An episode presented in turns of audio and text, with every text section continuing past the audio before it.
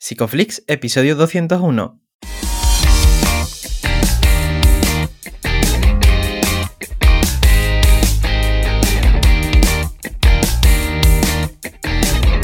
Bienvenidos a Psicoflix, un espacio de psicólogos para psicólogos, un podcast donde entre todos buscamos ser cada vez mejores profesionales de la psicología.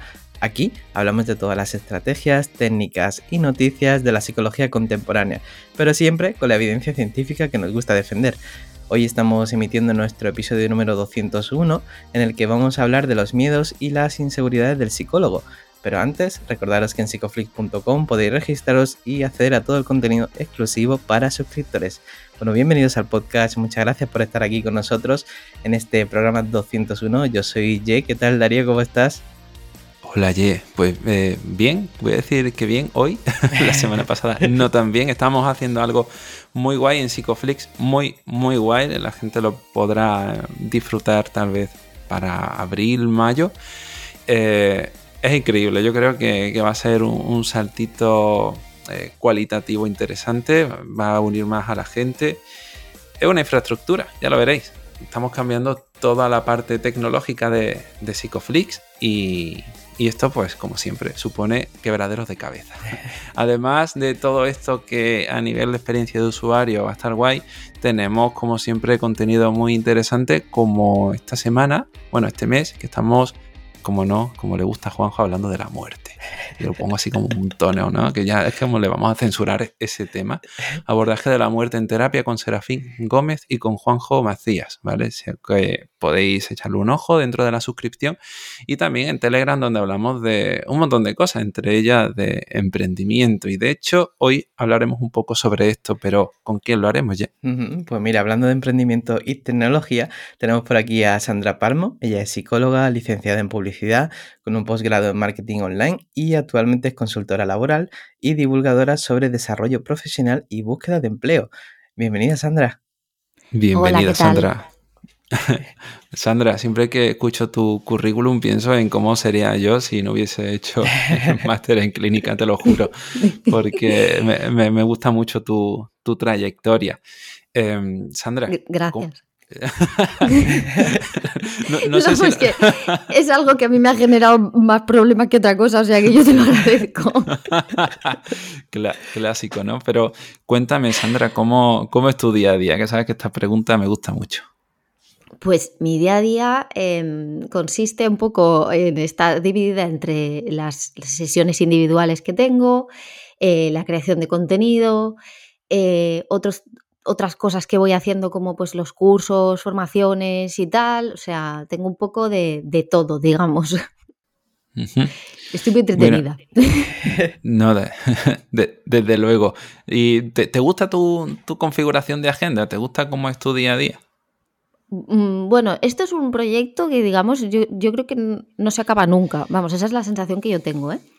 Que yo voy modificándolo. De repente doy con algo que, ay, mira, esto ahora me funciona, pero luego llega un momento en el que deja de funcionarme.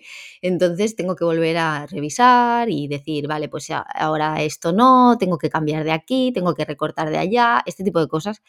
Eh, ojalá llegara el momento, pero creo que no va a llegar. O sea, conforme va pasando el tiempo, me voy dando cuenta que creo que no, que no va a llegar el punto en que voy a decir, ahora esto es perfecto y así para siempre. No porque al final tu vida va cambiando y, tus necesidades van cambiando. Claro, precisamente con el tema del emprendimiento no es algo muy complicado porque, claro, uno empieza a trabajar por cuenta propia y empieza a ver que tiene que hacer encaje de bolillos para llegar a, todo a todos los aspectos, ¿no? ¿Cómo, ¿Cómo fue para ti empezar a trabajar para ti misma? Es muy difícil. Muy difícil fue. Eh, porque además yo había estado unos cuantos años trabajando en empresa. Entonces, a pesar de que haya ciertas cosas de ese mundo que a mí no me gustan, al final es un mundo en el que, digamos que el horario te viene dado. O sea, tú tienes reuniones, tienes plazos, tienes tareas que la gente te dice que tienes que hacer.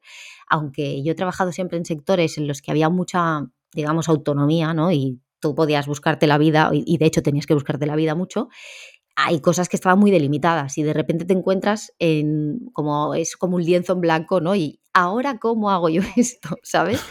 nadie te dice eh, cuántas horas puedes hacer, por ejemplo, de sesiones, nadie te dice los descansos que vas a necesitar, nadie te dice cuánto tiempo vas a necesitar para prepararte las cosas, eh, en fin, o sea, cuánto tiempo tienes que dedicar para crear contenido, cuánto tiempo, o sea, todas estas cosas las, las vas viendo, o sea, te vas dando con, con situaciones de mm, no puedo, esto es imposible, tengo que gestionarlo de otra manera, necesito más tiempo para esto.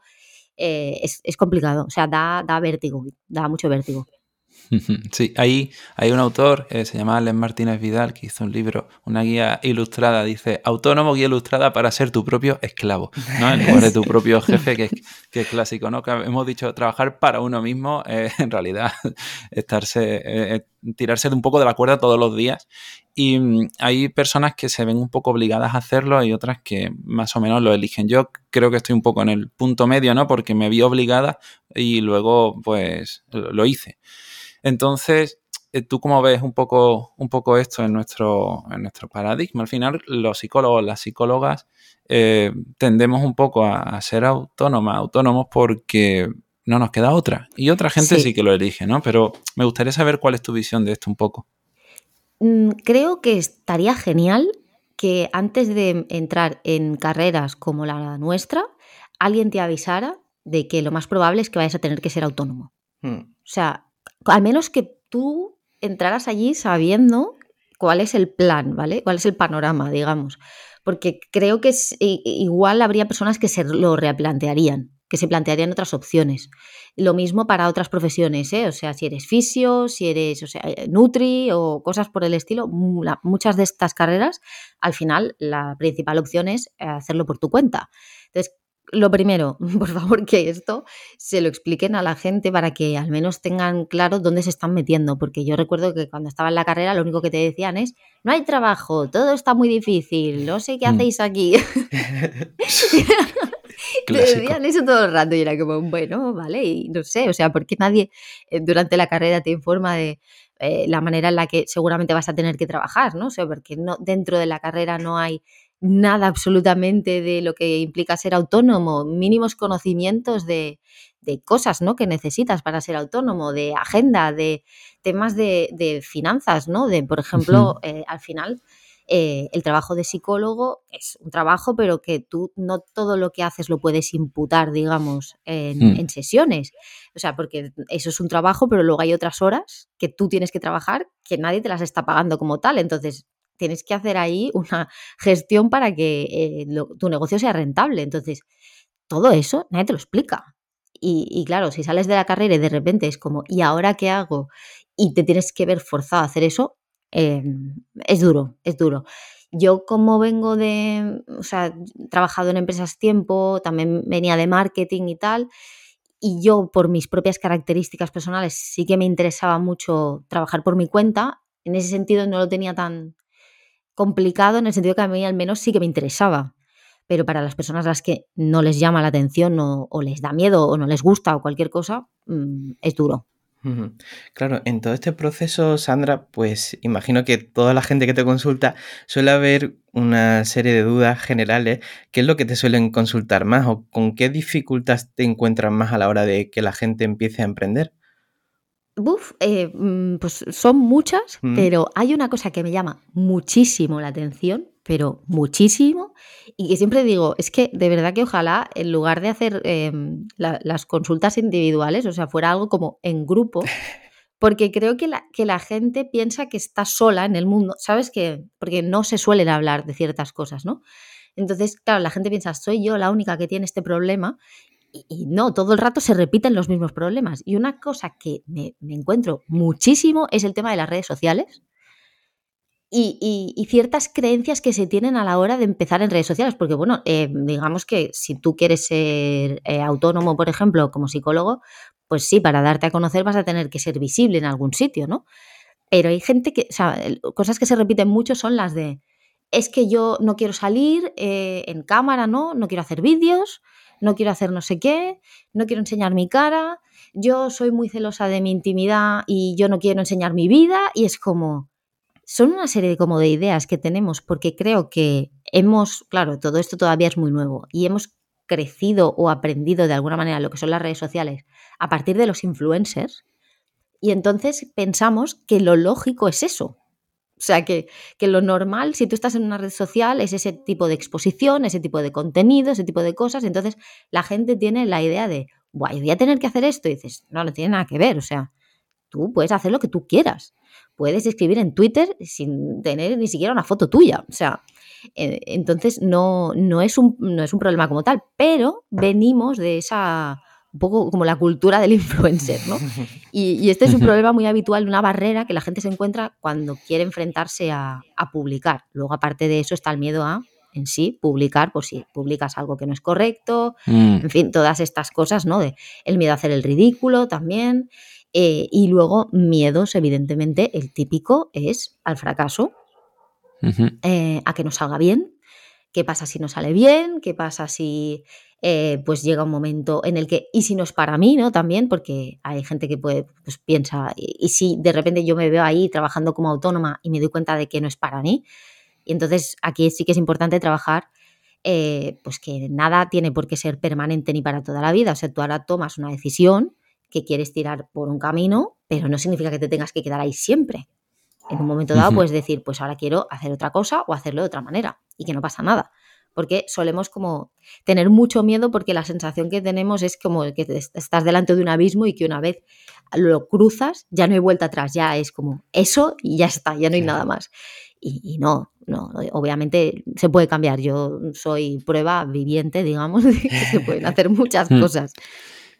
Claro, cuando, alguien sale, ¿no? Pienso en toda la gente que acaba terminando el grado, ¿no? En psicología, en mi mm. caso fue la licenciatura, eh, se enfrenta a todos estos miedos. Es que sales al mundo y te encuentras Hacienda que no sabes bien por dónde va a dar porque no tienes claro cómo, cómo trabajar de lo tuyo. Ahora resulta que si el sanitario, luego tienes esa parte también que tampoco sabes en qué ámbito puedes meterte, cuál es de un clínico, cuál es de un sanitario, cuál es de un psicólogo de otra, de otra área, de educativo. La fiesta, sí. luego te encuentras el en redes sociales, ¿no?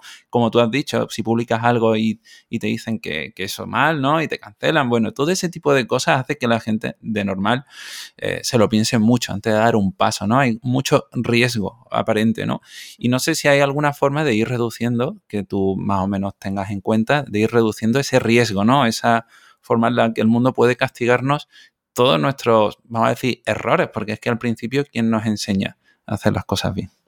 Claro, o sea, al final hay muchas maneras de hacerlo. Si tú tienes miedo, por ejemplo, a eh, decir algo y que no sea del todo correcto, eh, puedes empezar partiendo de cosas que más o menos sí que sabes. Quiero decir, no tienes que hablar de temas que, que no tienes ni idea o mm. de los que tienes un conocimiento muy limitado. Pues empieza por cosas que sí que conoces o investiga temas en concreto y habla sobre lo que estás investigando o di lo que dicen otras personas, o sea, habla o comenta eh, lo que dicen otras personas, porque también hay una creencia muy extendida de que cuando tú empiezas en redes sociales hay una única manera de, crear contenido, digamos, que es de alguna manera eh, liderar, ¿no? O sea, ser el experto o la experta que habla de un tema. Pero esta no es la única manera, o sea, tú puedes, al mismo tiempo que te estás formando en algo, puedes hablar de eso, de lo que te estás formando, hablar de autores, de otros profesionales, de lo que sea. Y también puedes, eh, pues yo qué sé, como hacen en otros tipos de, profesiones o de sectores y tal, el, digamos, eh, hablar de otras personas, ¿no? Pues si hay una persona que ya está hablando de este tema en redes sociales, que hay vídeos en YouTube, que hay lo que sea, tú puedes coger ese contenido y hablar de eso, ¿sabes? No es como que tú tienes que ser desde el día cero esa figura referente, mm. experta, a partir de tu propio conocimiento. No, hay muchas maneras de hacerlo. Entonces hay maneras como más amables o menos arriesgadas de hacerlo y luego ya cuando vas ganando confianza, pues puedes irte a terrenos más de, de lo que eres tú mismo, ¿no? Y tu propia opinión o tu propio punto de vista. Claro, con esto siempre hay como muchas dudas, ¿no? Porque eh, cuando uno va a postularse para un trabajo, pues parece que tiene que vender una serie de características que no tiene. Y, mm, y claro, aquí me preguntaba, ¿no? ¿Cómo podemos generar esa congruencia con nuestra marca o hacer el contenido que realmente a nosotros nos gusta? Al final, eh, aquí, bueno, aquí hay como diferentes ideas, ¿no? Hay, hay personas, o sea, yo ahora mismo veo como dos bloques en lo que viene a ser esto de la marca personal que un bloque es el que parte de la idea de que eh, tú tienes que elegir un nicho, digamos, y entonces dirigirte a ese nicho concreto. Y luego hay ahora cada vez más una corriente que dice que el nicho eres tú. Que entonces partes de tus propios intereses, tus propias inquietudes, las cosas que a ti te, gustan y, que no tienen por qué ser todas. A lo mejor tú eres psicólogo, ¿no? Pero no tienes que hablar solamente de psicología, sino que puedes esto mezclarlo con cine, porque a lo mejor te encanta, ¿sabes? Entonces, que hay diferentes maneras de enfocarlo y al final es encontrar la manera que a ti te va mejor y no pensar que desde el día uno eso lo vas a tener claro. O sea, porque hay mucha, eh, mucha también mucha idea con esto, ¿no? Porque al final tú te pasas la vida viendo a personas que llevan muchísimo tiempo haciendo cosas. Entonces, eh, lo bonito de esto es explorar, ir haciendo diferentes cosas, eh, tratando diferentes temas que a ti te gustan y quizás diferentes mezclas, enfoques de esos temas, hasta que mm. encuentras tu propia voz. Esto es como eh, escribir, ¿no? Si tú te pones a escribir, o sea, un escritor, una escritora cualquiera, eh, al principio, pues bueno, escribirás de lo que más o menos tienes eh, cerca, de lo que conoces y escribes según lo que conoces de otras personas, ¿no? Tus referentes, tal. Esto es muy importante, tener referentes, personas que, que te guste cómo comunican o de lo que hablan, lo que transmiten y tal, y entonces, a medida que vas cogiendo todo eso y, haciendo tú, encuentras tu voz y al final encuentras, te encuentras cómodo con tu propia manera de hacerlo. Pero no puedes pretender que eso te pase el día a uno. Mm. Cuando te viniste, Sandra, a, mi otro podcast, Aterrizaje de Emergencia, te, me contaste algo sobre, que me, me gustaría que lo comentásemos aquí, sobre que elegiste tu propio canal para hablar de, desde joder, me va a salir desde TikTok chinos esto que le ponen este nombre. Entonces, que elegiste ese canal porque de alguna manera te sentías más protegida, un poco más eh, no, conocida, ¿no? En ese sentido, cuéntame. Sí, sí, es eso. Al final es encontrar un sitio en el que tú te sientas quizás más libre Mm. para hacer determinadas cosas, para explorar, para hacer pruebas. Yo hacía muchísimas pruebas, probaba muchas cosas allí. Es eso que tú al final ves a la gente y, tienes una idea de como algo reconocible de esa persona, pero esa persona ha dado muchos pasos y yo pues en TikTok hacía un montón de cosas y mi cuenta de Instagram es una absoluta locura si alguien la mira, eh, porque yo he probado cosas, pero infinitas. Entonces, eh, no hay, o sea, ojalá hubiera una manera de decirte, mira, esto es lo que tú tienes que hacer, lo que te va a gustar y tal y cual. No existe eso. Hay personas que tardamos más y hay personas que tardan menos, pero todo el mundo tiene que hacer ese recorrido y encontrar aquella vía, lo, lo que sea, que le permita tener esa, darse esa cierta libertad de explorar cosas y probar cosas para encontrar lo que le gusta y lo que le va bien. Mm. Es súper importante eso. A mí, por ejemplo, me pasó en TikTok por eso, porque TikTok era un sitio mm, en el que yo empezaba de cero, no conocía a nadie, no me seguía nadie que, conociera de redes incluso al principio, entonces era como, bueno, yo puedo hacer un poco aquí lo que me dé la gana. Y mm. eso pues me permitió luego el poder hacer cosas en otras redes sociales. Claro. con la psicología pasa una cosa, ¿no? Y es que siendo una profesión pues tan humana y tan cercana, ¿no? Pues mm, creo que a la mayoría de las personas nos da un poco de cosas hacer divulgación porque es como, vale, estoy haciendo esto, pero a la vez pues también estoy haciéndolo para que eh, otras personas me conozcan y yo pueda seguir trabajando en lo mío, ¿no? ¿Cómo lidias con todo esto? Porque creo que nuestra profesión es un poco más complicado, ¿no? Sí, es complicado porque al final estás vendiendo. Y, claro, nosotros es verdad que tenemos un poco este problema, o sea, los psicólogos, digamos, sí que podemos tener un poco este, este problema, este dilema un poco ético, ¿no? De que al final tú te estás vendiendo para, conseguir clientes, ¿no? O, consultantes.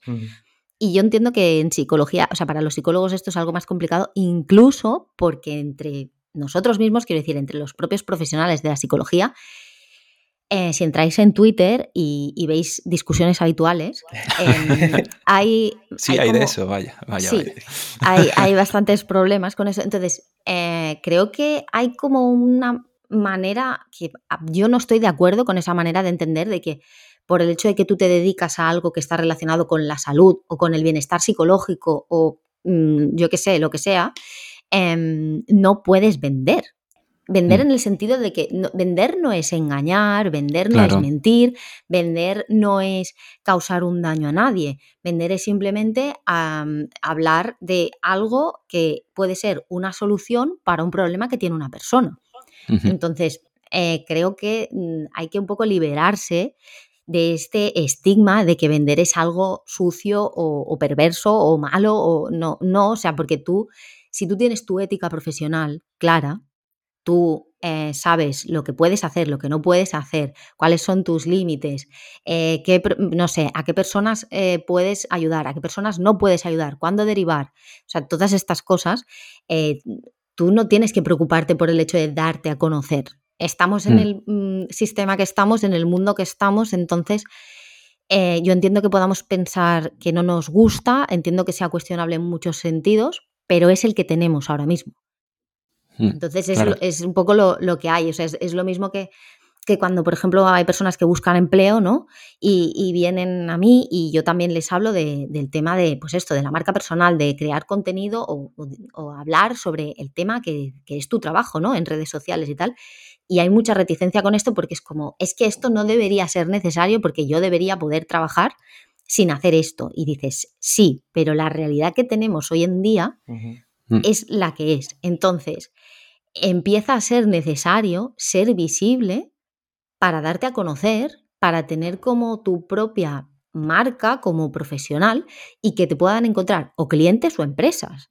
Entonces, negar esta realidad, pues es un poco complicado, ¿sabes? Quiero decir, no, hmm. vamos hacia allí, no, no es algo que podamos evitar. Claro, al final no es más que hablar de tus virtudes de una forma sincera y abierta.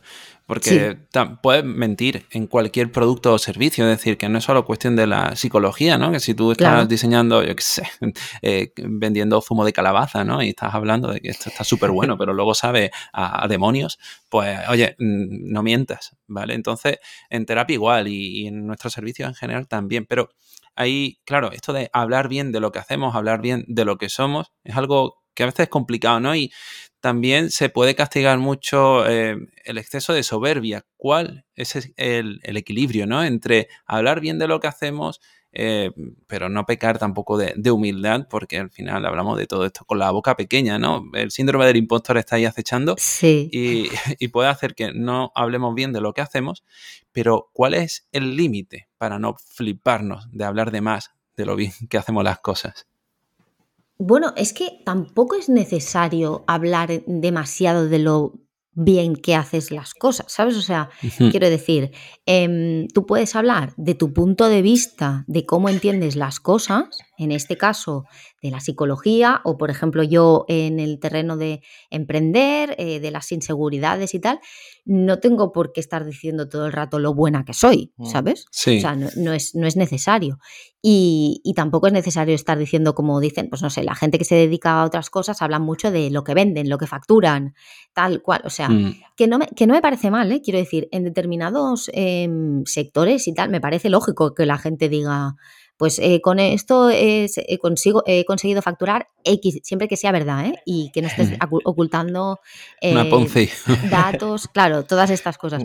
no me parece mal que la gente diga, así es como yo he conseguido ganarme la vida. No me parece mal. Mm. Pero que también eso es una parte, que no hace falta estar diciendo todo el rato, Buah, pues es que soy tan buena psicóloga, es que hay que ver lo bien que ayudo a la gente, es que de verdad no hay nadie igual que yo, porque es que soy la mejor. O sea, eso mm. no es necesario, o sea, simplemente es el encontrar tu manera de hacer las cosas y que si, por ejemplo, alguien entrara en una habitación con 20 psicólogas, ¿por qué te elegirían a ti? No es porque digas es que soy la hostia, mm. es porque tienes una manera de comunicar, unas opiniones, unos puntos de vista, unos valores, una serie de cosas que conectan con esa otra persona. Por eso te eligen a ti. No, no necesitas decir, Buah, es que soy aquí yo, vamos, lo, más, ¿sabes? O sea, no vas a encontrar otra psicóloga mejor en la vida. No, porque no. Es que esto es algo, o sea, es una creencia totalmente absurda lo de ser el mejor o la mejor, que, que yo siempre hablo de esto, ¿no? Cuando es en la búsqueda de empleo y tal. Es que que a ti te contraten en una empresa no significa que seas el mejor. Es que una empresa no necesariamente busca el mejor, busca a la persona mm. más adecuada, la que más encaja.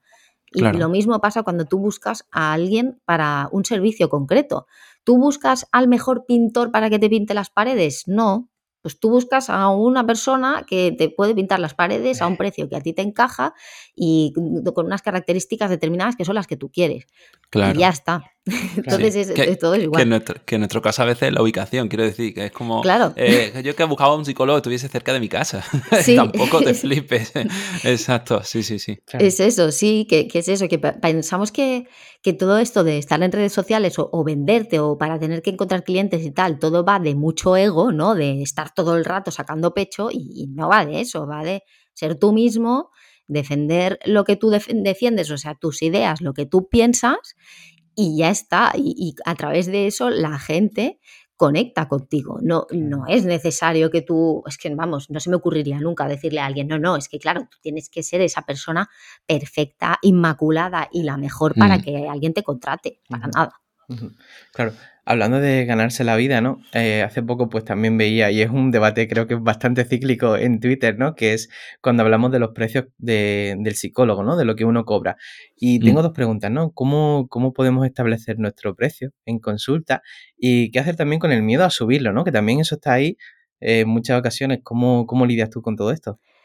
Bueno, es que el tema del dinero eh, con los psicólogos es un drama, o sea, eh, literal, o sea, porque hay muchísimas cosas y aparte eh, tenemos la, suerte o la desgracia, digamos, de que nuestra profesión también está en la pública, ¿vale?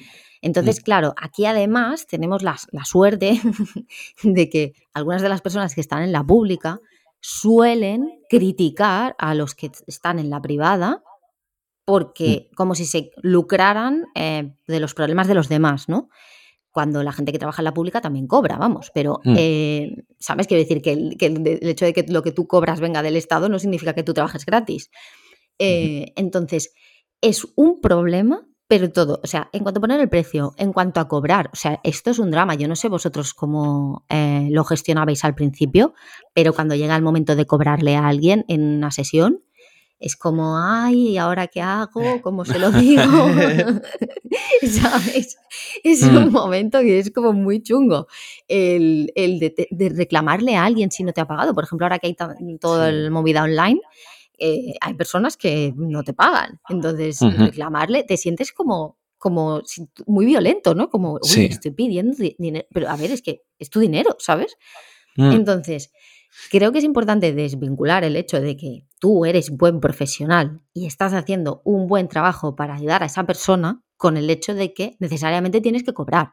O sea, que no son cosas incompatibles, pero evidentemente tienes que cobrar. Entonces, ¿cuánto tienes que cobrar? Pues depende de muchas cosas. Aquí es lo que te decía que mm, hay que hacer números, porque evidentemente eh, tú puedes trabajar unas horas, pero luego hay, o sea, me refiero de sesiones, pero luego hay horas que no están en sesión. Entonces, eso alguien te lo tiene que pagar. E, esto es lo mismo en cualquier profesión. O sea, si tú le preguntas a un abogado, a un asesor financiero o a cualquiera, eh, pues las horas que él te cobra a ti no son sus únicas horas, o sea, tiene otras horas. Entonces, esas horas de trabajo se tienen que pagar también, porque cuando el cliente contrata, por ejemplo, ocho horas al día, pues tú estás ahí trabajando todas esas horas. En cambio, eh, ahora parece como que los, los, psicólogos, por un ejemplo, ¿no? Tienen ocho clientes al día y ya está. Y, eso y es una cosa súper normal y súper cómoda y factible y todo esto. Y no, no funciona así. No funciona. Claro, mm. exacto. Entonces, ni puedes tener ocho clientes al día, la mayoría de personas no los pueden tener, me refiero porque psicológicamente es terrible, ni, ni es sostenible por la cantidad de horas que implica cada sesión después. Entonces, esto viene a ser planificación. Mm, saber cuánto necesitas tú cobrar la hora para que te salgan los números, teniendo en cuenta el número de sesiones que puedes hacer. Y mm. eh, básicamente eso teniendo en cuenta también tus gastos, si eres una hmm. persona que acaba de empezar, si eres una persona que ya va teniendo más experiencia, pues puedes subir el precio. Obviamente habrá un eh, límite, sí, pero el límite también lo establece cada persona un poco y depende de lo que tú hagas, ¿sabes? O sea, por ejemplo, no es lo mismo mm, el trabajo que puede hacer una persona, un profesional sanitario, que el trabajo que hago yo. Mm. Mi trabajo mm. es diferente. Eh, yo, por ejemplo, aparte de que mis precios tienen IVA que mm. evidentemente, o sea, no es como que sí, que solo paga, yo soy una persona que soporta, ¿no? El, pero bueno, al final es algo que yo no cobro. lo deriva es que no se entiende en muchas ocasiones cómo funciona. Pero es, pero es un tema, es algo que está dentro del precio que tú mm. pagas y que yo no me quedo. ¿sabes? Claro, exacto. Entonces, el, el- el precio es distinto. Y, Mm. y, por ejemplo, eh, mi forma de hacer las, eh, las sesiones eh, son sesiones muy limitadas. O sea, yo, muchísimas personas de las que, con las que trabajo tienen una única sesión porque es un Mm. problema en concreto.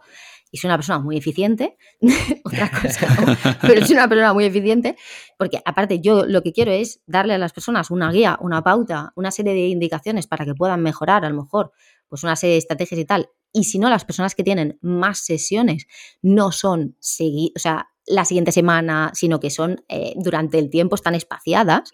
Entonces, Mm. claro, tampoco puedes tener el mismo precio, porque sería Claro. insostenible para mí.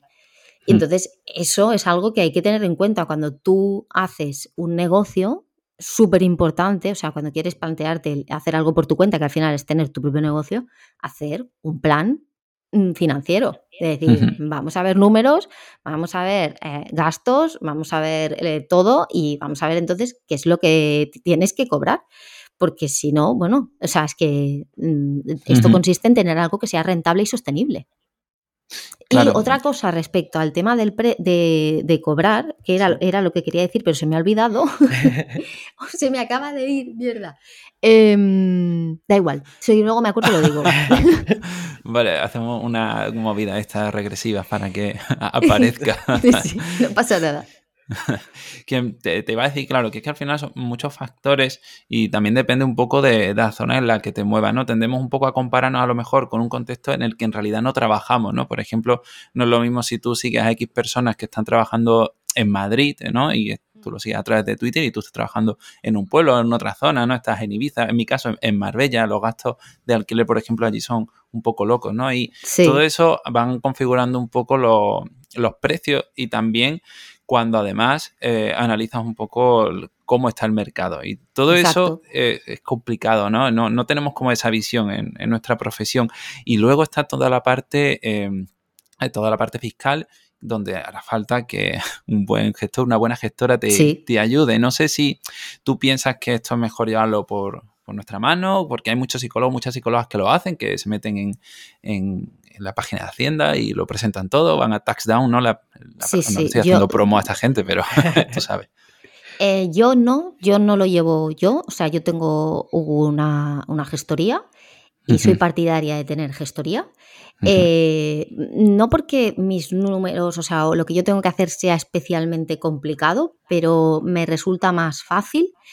Eh, no significa esto que te desvincules de eso, sino que tú tienes que entender lo que estás haciendo y por eso yo, por ejemplo, pues busco ayuda de asesoras financieras y tal para, para saber estas cosas, para tener un control, para poder planificar, para poder tomar decisiones, porque eh, tú no puedes tomar decisiones en base a, no sé, a ver cómo está el aire, sino que eh, las decisiones que tú tomas en tu, en tu negocio al final eh, tienen que estar basadas en, en datos, ¿sabes? O sea, si tienes que subir el precio o si tienes que cambiar o si tienes que hacer un servicio distinto o si tal, al final son decisiones estratégicas que dependen de números. Y yo sé que todo Mm. esto eh, para los profesionales de la psicología suena como a, buf, qué mal, ¿no? Esto es muy, muy mundo empresa, muy mundo financiero, muy mundo no me interesa. Pero es que no nos engañemos, somos pers- personas que tenemos negocios. Entonces, esto es importante. Y, y que lo que me comentabas tú, Darío, era em, Claro, el, si te- el tener o tema no. de, de si Mm. tener eh, la gestoría y tal. ¿Y por qué creo que sí? Aparte de porque requiere tiempo, Mm. Eh, creo que es importante también tener en cuenta que tu tiempo prefieres dedicar, mi caso, por ejemplo, Claro. yo prefiero dedicarlo a otras cosas que se me dan mejor o que considero en las que yo puedo aportar más que no en llevar el día a día de la facturación, por ejemplo. Mm. Sí. Claro. Hablando de tomar decisiones, aquí se me ocurren dos cosas, ¿no? Porque en nuestro campo pasa mucho que hay personas que están trabajando por cuenta ajena y están ahí, ahí eh, con la duda de si empezar a trabajar como autónomo. Y luego también tenemos compañeras y compañeras que, que están trabajando en otros gabinetes en condiciones casi de usura prácticamente. ¿Cómo, Sí. ¿Cómo se puede hacer para dar el salto o qué recomendaciones le darías para estas personas? Si quieres empezar algo por tu cuenta, o sea, porque claro, esto es algo que, muchas personas empiezan en este tipo de sitios, incluso apps y tal, Ujú. porque evidentemente al salir de la carrera y del máster sanitario en este caso, eh, pues es como, ¿ahora qué hago? Yo no sé cómo conseguir consultantes o tal, o sea, es súper complicado, entonces muchas personas van ahí porque les da mm, algo de seguridad, digamos, ¿no? Pero al Mm. final mm, creo que muchos de estos casos se encuentran solos igualmente, es decir, no es que hagan un trabajo muy bueno en cuanto a supervisión y en cuanto a, a sostener a esas personas cuando están trabajando además a unos ritmos muy bestias con muchísimos eh, pacientes y tal. O sea, creo que sí, que llega un momento en el que tienes que decidir que eso a lo mejor no es bueno para ti, que puede ser que haya cierto punto en el que te puede venir bien para tener algo de experiencia, pero a partir de ahí no hay buen momento para esto, yo siempre lo digo, no hay un buen momento, o sea, no hay algo que te va a decir, este es el momento perfecto para hacer esto. No, es como cuando tú lo quieras hacer y pensar, o sea, y empezar a, a planificarlo, empezar a decir, vale, pues voy a empezar, por ejemplo, a eh, hablar en redes sociales, a hablar de mi trabajo, de lo que hago. Eliges una o dos como mucho. A partir de ahí empiezas a moverte, empiezas a... Esto es eh, como, bueno, muy parecido a las personas que trabajan por, cu- por cuenta ajena en cualquier cosa y que de repente quieren em- emprender, ¿no? Y te preguntan, ¿cuándo lo hago? Hmm. Vale, pues empiezas a moverte antes, o sea, no es como lo dejo todo y entonces Claro, empiezo. claro. Em- claro, empiezas a moverte antes, empiezas a pensar, bueno, cómo quieres hacer tu, cómo quieres planificar tu servicio, por ejemplo, a qué te quieres enfocar, a qué tipo de problema, porque no lo quiere, no lo puedes, em, digamos, abordar absolutamente todo. E incluso aunque luego, por ejemplo, a ti te venga una persona que tiene un problema distinto con el que sí puedes trabajar, eh, sí que es interesante que tú te centres en un tipo de problemáticas concretas para que las personas te, te conozcan por eso, ¿no? Entonces vas viendo y cuando ves que hay mm, cierto interés, pues ahí es el momento de empezar a mm, dar el, o sea, de dar el salto, ¿no? De decir, venga, va, me lanzo y empiezo a hacer las cosas por mi cuenta. Siempre sabiendo que los inicios son muy difíciles, que eh, es muy frustrante, que hay que manejar muchísima incertidumbre porque no hay manera de saber que algo va a salir bien. Simplemente no se sabe. O sea, tú puedes tener ciertos indicadores de, vale, la gente tiene interés, por ejemplo, en mí, ¿no? Pero tampoco hasta que no te pones en el día a día no ves exactamente eh, en qué se traduce ese interés. Y sabiendo que mm, vas a cagarla, o sea, y que va a haber fracasos, que vas a hacer cosas que a lo mejor no le van a interesar a nadie, que, o sea, que esto es inevitable, que es algo de lo que no se habla, porque desde fuera al final solamente ves lo que sale bien, pero no ves todo lo de detrás, o sea, todas las cosas que una persona ha intentado y no le han salido. Y es importante saber que esto va a pasar. Estamos hablando mucho sobre la divulgación en sí, ¿no? Como forma de captar a clientes, consultantes y tal.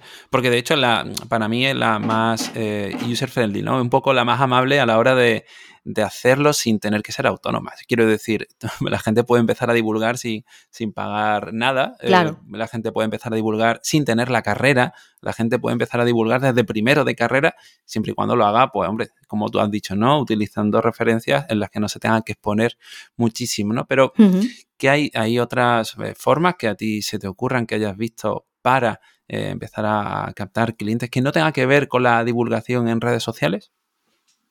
Eh, ¿Te refieres a, por ejemplo, eh, Google, tener, o sea, ¿te refieres a eso? Sí, o a... colaboraciones, sí, a través de campañas de SEM, tal vez a través sí, del SEO, sí, claro, todo ese está, tipo de cosas. Claro, está la, pues sí, puedes hacer publicidad, puedes hacer, o sea, al final en, en Google también puedes hacer la parte más de, pues, pagar eh, ads, tener ahí tu tu, digamos, tu negocio puesto ahí. O sea, puedes hacer muchas cosas. Lo que pasa es que hoy en día, eh, digamos que la manera más. Es que no sé si es la más fácil o, creo que es de, de, las pocas que hay hoy en día. Aparte de, obviamente, si tú te mueves en un círculo eh, reducido, que estás en un determinado, yo qué sé, en una ciudad pequeña, tal. O sea, tú puedes empezar simplemente por, por cosas cercanas, ¿eh? O sea, eh, puedes tener relaciones con determinadas instituciones, eh, centros de no sé qué, o sea, te puedes mover. Tú, no todo tiene que ser online, me refiero. Puedes moverte en tu comunidad, en tu área donde tú vives o donde quieres trabajar y tal, y establecer relaciones para poder colaborar, para poder empezar, aunque sea a trabajar. Claro que eso se puede hacer.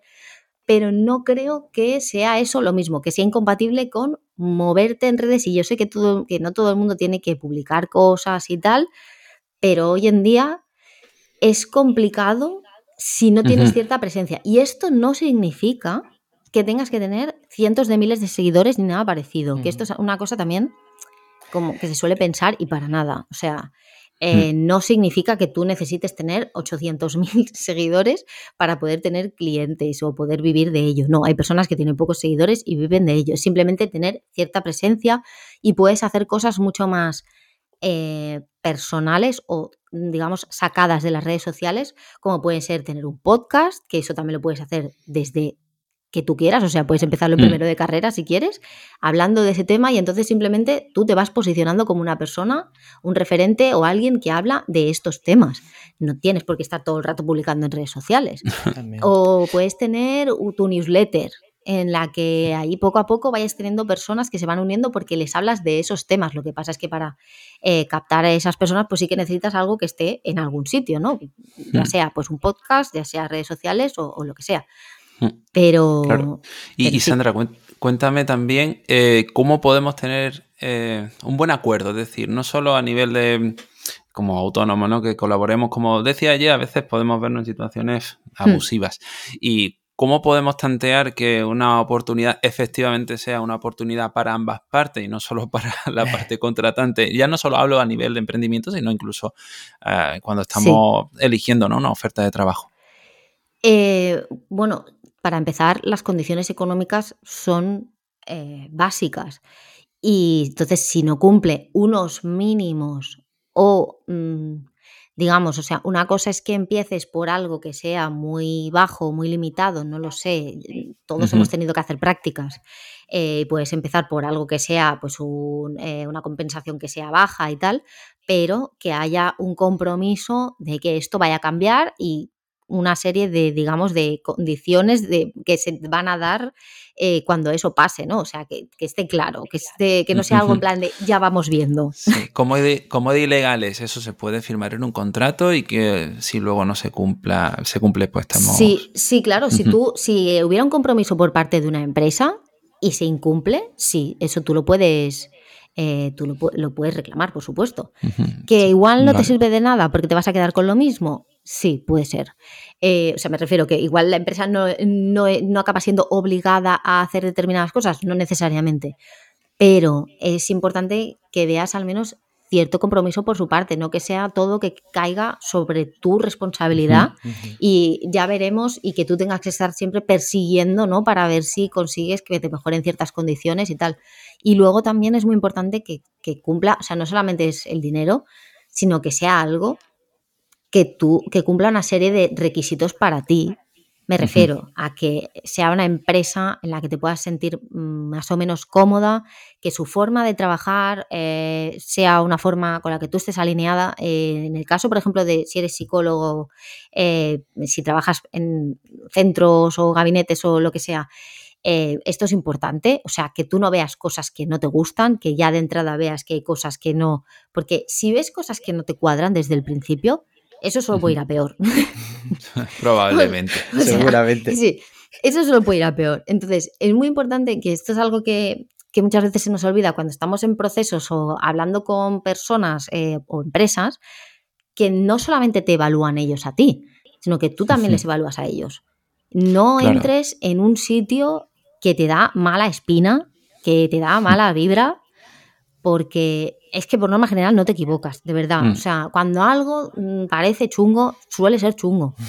Eh, cuando ves determinadas actitudes, determinadas cosas en las personas que te entrevistan, con las que hablas y tal, no mm. son buenos indicadores. Entonces, yo sé que hay mucha presión porque tengo que trabajar, porque tal y porque cual, pero Mm, deberíamos empezar a ser más selectivos con esto y decir, no, hay cosas que no, no voy a aceptar.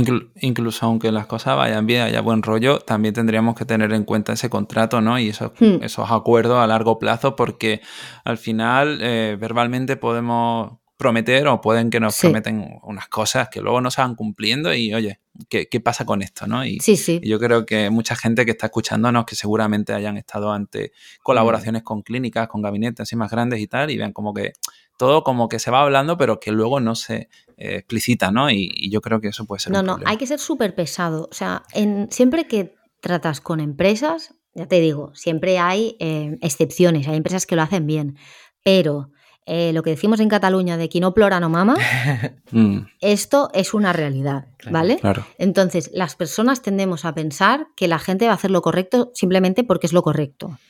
Y Mm. eso mm, no suele pasar en el mundo de las empresas, ¿vale? Claro. Entonces, eh, juegan con la ventaja de que a ti te sabe mal pedir cosas, exigir, sabe- te da vergüenza y tienes miedo y tal. Entonces, no puedes permitir, es algo que no te puedes permitir. No puedes permitirte que te dé miedo ni vergüenza reclamar algo que es tuyo.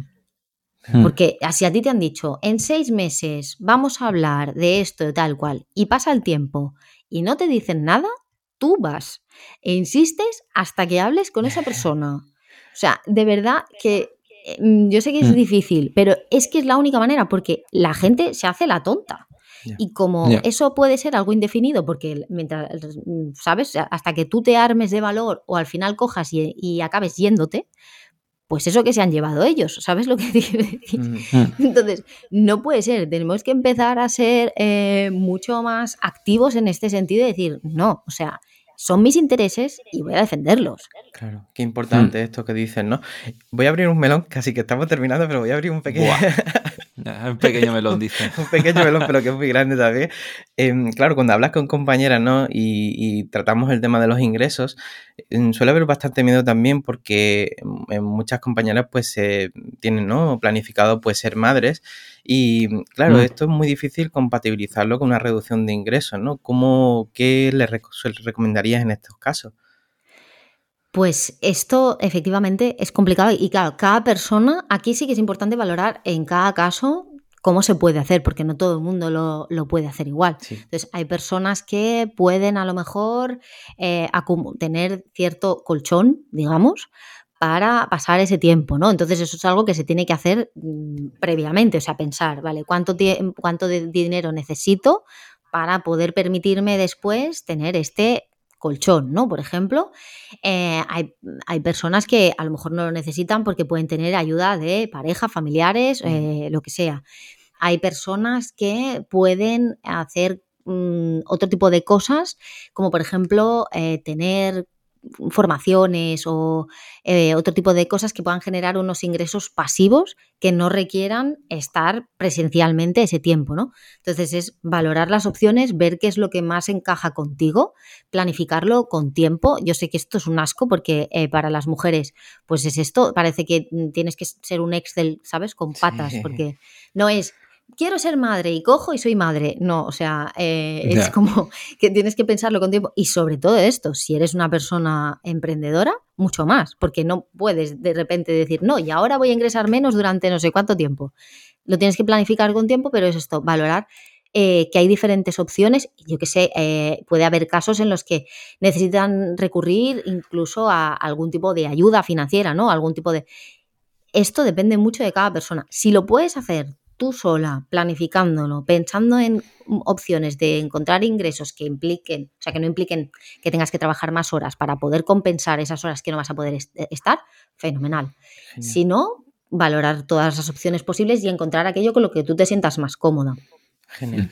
Madre mía, tenemos un montón de melones por abrir, pero hoy ya no nos dará tiempo. Sandra, nos encantará invitarte otra vez porque tenemos un montón de preguntas también por redes, pero siempre nos gusta, eh, antes de marcharnos, pues si alguien se ha quedado con alguna duda o algo que te quiera consultar, en qué redes sociales o dónde te pueden localizar. Pues eh, estoy en, en Sandra Parmo, o sea, es arroba Sandra Parmo, en Twitter, en Instagram y bueno, en LinkedIn si me queréis buscar, soy Sandra Parra. Así que por ahí estoy para cualquier cosa que necesitéis. Muy bien, muy bien. Pues pondremos tus enlaces en la web para que te puedan encontrar a un clic. Y Sandra, muchas gracias por este ratito. Muchas gracias a vosotros por invitarme. Muchas gracias. Gracias, Sandra. Y bueno, muchas gracias a ti que estás oyendo esto. Si te ha gustado, recuerda suscribirte porque tendremos más episodios como este con Sandra. Y recuerda que también tenemos la suscripción a Psicoflix, donde tenemos cursos y este mes toca el curso de abordaje de la muerte en terapia con eh, Serafín Gómez y Juanjo Mejías. Nada, no me enrollo mucho más. Nosotros nos vemos la próxima semana, el próximo jueves a las 8 de la tarde con un nuevo episodio aquí en psicoflix.com, en Spotify, en iTunes, en iBox y en YouTube. Hasta luego. Hasta luego.